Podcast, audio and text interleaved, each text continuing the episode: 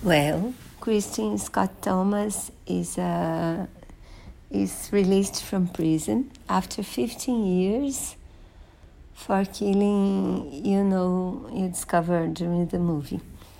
And her sister invites her to come and live with them. She has a husband and two daughters. Their relationship, because they haven't seen each other for a long time, because their parents were very upset when uh, Christine went to prison. So the parents forbidden the youngest sister to visit her.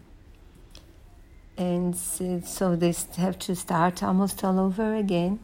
The beginning is very difficult because Christine keeps her to herself. She doesn't like to talk. She's very upset all the time. She's very sad. She she's polite, but you see she's not there. And then um, along the film, you see things changing. Uh, it's a French movie, and you know it's okay, but it's not. I don't want to see it again, see it uh, another time. So it's up to you. Christine is good. The actors are good, but it's a bit slow for me. So.